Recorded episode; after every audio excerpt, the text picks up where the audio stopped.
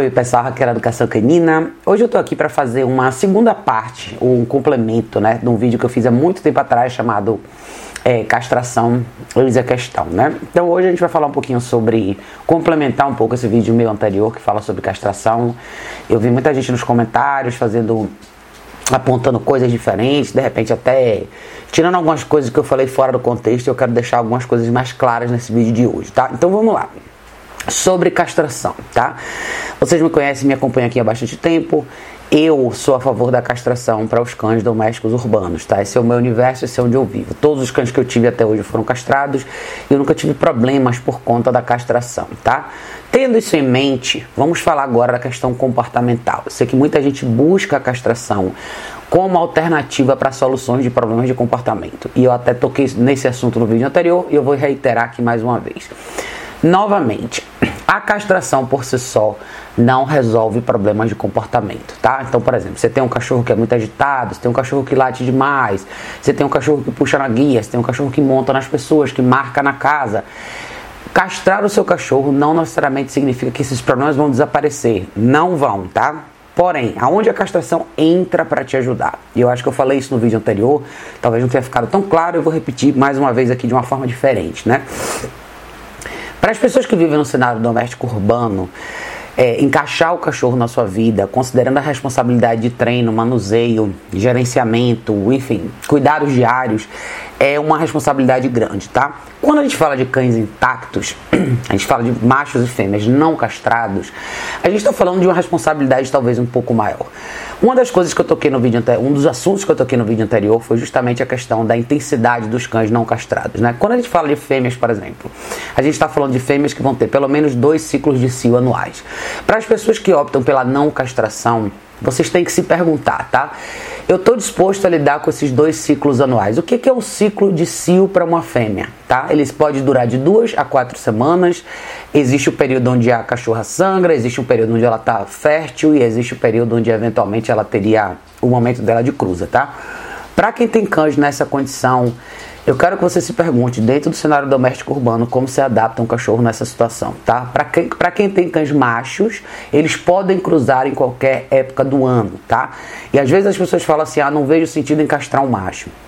A pergunta que eu quis deixar no ar para vocês, na realidade, o questionamento que eu quis deixar para vocês no vídeo anterior é: você está disposto a prover uma ou duas cruzas anuais por ano para o seu cachorro? Quase ninguém tem essa possibilidade, tá?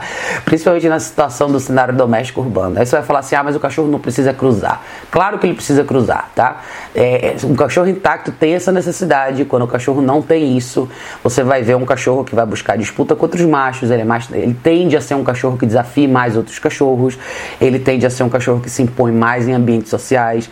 É, a, ele vai ter um pouco mais de dificuldade de se adaptar num, num ambiente social com outros cachorros quando ele não tem esse, essa necessidade dele suprida, tá? Acho que muita gente não quer falar sobre isso, mas essa é a realidade, tá? Agora você vai falar para mim, a ah, Raquel, um cão intacto, macho, pode se dar bem no ambiente social? Pode. Como a fêmea também pode. Mas tudo depende da sua habilidade de treinar esse cachorro, de se comunicar com esse cachorro, de manter esse cachorro sob seu controle, tá? Eu falo isso porque eu sei que muita gente gostaria de fazer isso, mas não faz. Eu vejo todos os dias as necessidades que as pessoas têm na esfera mais simples com os cachorros que, independente de serem castrados ou não, as pessoas já têm dificuldade de lidar com essa questão de liderança, tá? E quando a gente fala de machos não castrados, quando você tem um cachorro assim, fazer xixi e marcar pela casa é o de menos. O mais difícil vai ser você colocar no lugar a sua relação de liderança. Para algumas pessoas isso é fácil, para outras não. Então, quando eu falo que eu advogo pela castração na idade correta, é porque eu acho que as pessoas não precisam passar por isso nem colocar o cachorro numa situação como essa. Quem tem fêmeas, por exemplo, eu fiquei há não muito tempo atrás aqui com a Matilde, que é a beaglezinha dessa minha amiga, num período que ela estava no cio. A Matilde não é castrada. Eu fiz questão de mostrar para vocês os desafios que é. É um cachorro que sangra pela casa, você tem que tomar um extremo cuidado na rua, porque ela pode atrair outros cachorros, ela pode desencadear briga entre outros cachorros por conta dela. Que dependendo do bairro onde você mora, se tiver muito cachorro solto, você não vai poder sair com o cachorro nesse período. E o que, que você vai fazer com o cachorro nesse período, tá? Algumas fêmeas desenvolvem um comportamento mais possessivo, elas começam a guardar as coisas, se tornam mais territoriais. Então, no lado comportamental, o gráfico hormonal, a, mudança, né, a descarga de hormônio, principalmente para a fêmea nessas épocas, ela pode trazer uma série de comportamentos diferentes. Então, assim, novamente, a opção de castrar ou não é de cada um de vocês, mas cada um tem que ter a responsabilidade de assumir a escolha que fez, tá? Especialmente quem assume não, é, a, a escolha de não castrar os cachorros. Sobre a idade, eu vi que muitos de vocês falaram castração precoce. Eu quero deixar claro, tá? Todos os cachorros que eu tenho foram castrados depois dos seis meses. As minhas fêmeas todas adultas. Então, eu não advogo pela castração de filhotes de dois, três meses. Eu sei que muitas ONGs fazem isso, eu entendo por que eles fazem, porque eles querem mais ou menos controlar essa população de cães que sempre cresce aí, sempre tem cachorros de rua, mas enfim. Eu acho que existe uma idade correta para se castrar, eu acho que existe um período específico de desenvolvimento. Se você quiser esperar um ano para castrar ou dois anos para castrar, é com você, tá? Porém, no lado de saúde, e vocês podem conversar com um bom veterinário que vão te mostrar os dois lados dessa moeda, tá? Existem benefícios e consequências para as duas escolhas, tá? Castrar nos primeiros dois anos pode trazer uma série de benefícios, castrar nos primeiros dois anos pode trazer algumas consequências, e assim vai, tá? Você tem que colocar tudo na balança e pesar. Eu falo pela minha experiência de todos os cachorros que eu já tive até hoje, todos foram castrados, nenhum teve problema por conta disso. Nenhum. Meus cachorros não engordaram, não ficaram mais lentos, não tiveram nenhum outro problema por conta disso, tá? Nenhum deles. Então, quem sabe, se você sabe como cuidar do seu cachorro, você vai manter o seu cachorro dentro de uma rotina normal, é, é, mesmo quando ele for castrado, tá? Outro comentário que alguns de vocês colocaram foi em relação a a essa identificação de problema que não necessariamente é por causa da castração, mas por causa da alimentação. Eu concordo que muitos cachorros desenvolvem câncer e outros problemas por uma alimentação que não é nutricionalmente favorável, tá? Eu advogo bastante pela alimentação natural. Eu acho que a alimentação, suplementação de alimentação é, e a próprio estilo de vida que você tem com o seu cachorro pode favorecer e muito a saúde do seu cão. Então não tá tudo estacionado apenas na decisão da castração. Ou seja, quando a gente fala de vantagens no lado de saúde ou não, tudo não se resume apenas à castração, tá? Tem cães que não são castrados. Eu conheço alguns que não são castrados e tiveram enormes problemas ao longo da vida, como eu conheço o cenário inverso também. Então, quando a gente fala de saúde, de novo, consultem o veterinário de vocês, conversem, falem sobre isso, porque eu acho que tem uma série de elementos que conta. O ambiente onde seu cachorro convive, higiene e limpeza, atividades diárias, alimentação, é, exclusivamente a alimentação é super importante, enfim, tudo que você faz no dia a dia com seu cachorro conta, tá? Então não é porque alguns cachorros tiveram alguns problemas de saúde específico que isso necessariamente elimina a, castração como alternativa, não. Agora dizer que a castração é a única alternativa que todo mundo tem que castrar cachorro, também não. Cada um sabe a decisão que toma. Outra coisa importante que foi tocada nos comentários aqui com vocês foi a questão de quais são as opções que você tem, principalmente pensando, tá, gente, em cachorro pet, cenário real urbano. Para você hospedar, por exemplo, as pessoas trabalham, viajam, precisam às vezes deixar o cachorro com alguém. A maioria dos hotéis para cães não aceitam cães não castrados, porque tem muitos hotéis que trabalham com hospedagem livre, com cães soltos. E assim, eu não vou entrar nem na esfera se eu advogo ou não por esse tipo de serviço, que não é o caso aqui, mas já é uma outra limitação que você tem. Vão existir alguns lugares que vão aceitar cães intactos, mas esses cães vão ficar em canis e assim vai. Então, vai muito da opção de cada um de vocês, tá? Tem, é como eu falei, existem limitações, benefícios, consequências para as duas escolhas. Eu não vejo problema nenhum em uma pessoa que, que vive num centro urbano como São Paulo, como eu vivo, fazer a opção da castração, é, fazer esse, esse, tratamento, esse processo todo, esse procedimento com um veterinário confiável, uma cirurgia bacana, seu cachorro se recupera em uma semana, enfim, com todos os cuidados certinhos, seu cachorro vai ter uma vida normal, tá? Como os meus cachorros aqui têm uma vida normal. Então, se você não quer castrar seu cachorro, você tem que assumir algumas responsabilidades.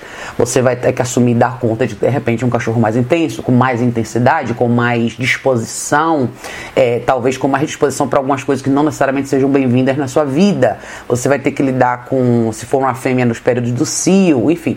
Todas essas coisas vocês, têm, vocês têm, precisam considerar, tá? Todas elas. As possíveis mudanças de comportamento, principalmente nas fêmeas no, no momento do cio.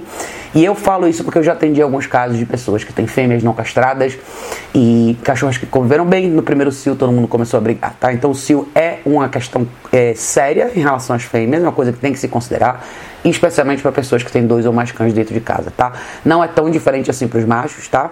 Lembre o seguinte, se a gente pensar na esfera natural, o cão como espécie predador na natureza, tá?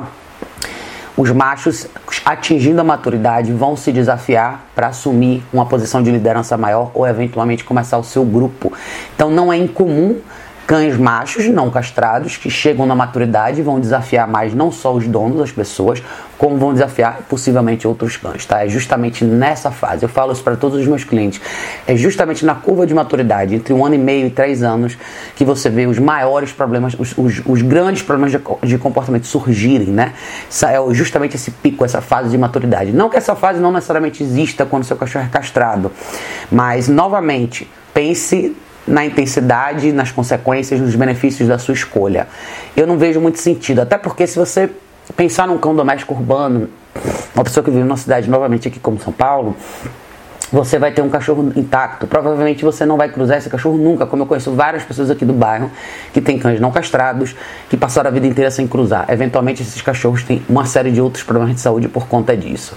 Se vocês têm pena de botar o seu cachorro para passar para intervenção cirúrgica, então você vai prover para ele? Quem que tem condição de prover para um cachorro pelo menos uma cruza por ano, a não ser um criador responsável, tá? Então tem que se pensar em tudo isso, tá, gente? Pensem direitinho sobre isso. Novamente, eu gosto de esclarecer os pontos e deixar claro uma coisa simples, que a castração por si só não resolve problemas de comportamento, mas a castração te ajuda a manter o seu cão no estágio um pouco mais seguro na esfera de saúde e mais previsível na esfera comportamental. Principalmente quando a gente fala desses picos de intensidade, ou períodos de cio, ou esses desafios que os machos têm, e eventualmente as fêmeas têm também, tá? Mas é isso, eu espero que tenha esclarecido para vocês novamente.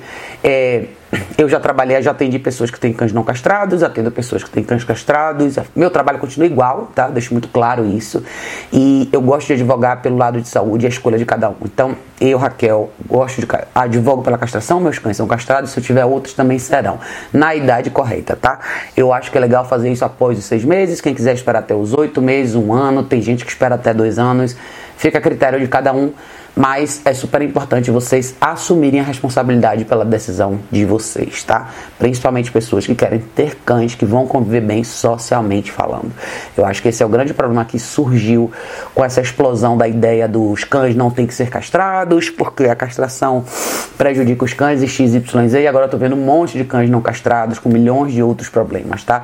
Ou seja, não basta só a gente ouvir um argumento em relação a isso aquilo e a gente de repente, ah, então tá bom, ninguém vai mais castrar os cachorros.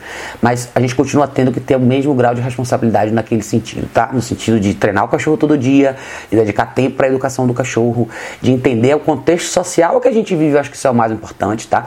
Tem muita gente que quer ter cachorro intacto e quer levar para parque para cachorro e soltar no meio de todo mundo. Então, vocês têm que pensar bastante sobre isso, tá? Bastante mesmo. acho que essa decisão ela envolve um, uma, uma, análise a, a, longo prazo da sua vida que você vai ter com seu cachorro, tá? Quem tem fêmeas, a mesma coisa. Pense muito sobre isso, tá? Cada período do cio é um período que tem um impacto direto no, no lado físico e mental da fêmea, tá? Você quer ter uma fêmea que passe pelo cio? Como é que você vai planejar esse período do cio? Essas, essas duas ou de duas a quatro semanas. O que, é que você vai fazer com essa cachorra nesse período, tá? Pense direitinho sobre isso. Parece muito simples para quem está de longe, mas para quem vive esse cenário é um pouco mais complicado, especialmente para quem tem dois ou mais cães. Então essa é a minha opinião, esse é o meu complemento. Espero que tenha ficado um pouco mais claro aqui para vocês. Novamente, se vocês tiverem dúvida, deixa aqui nos comentários desse vídeo, como sempre, vai ser um prazer ouvir de todos vocês, tá bom, pessoal? Beijo enorme. A gente se vê em breve no próximo vídeo.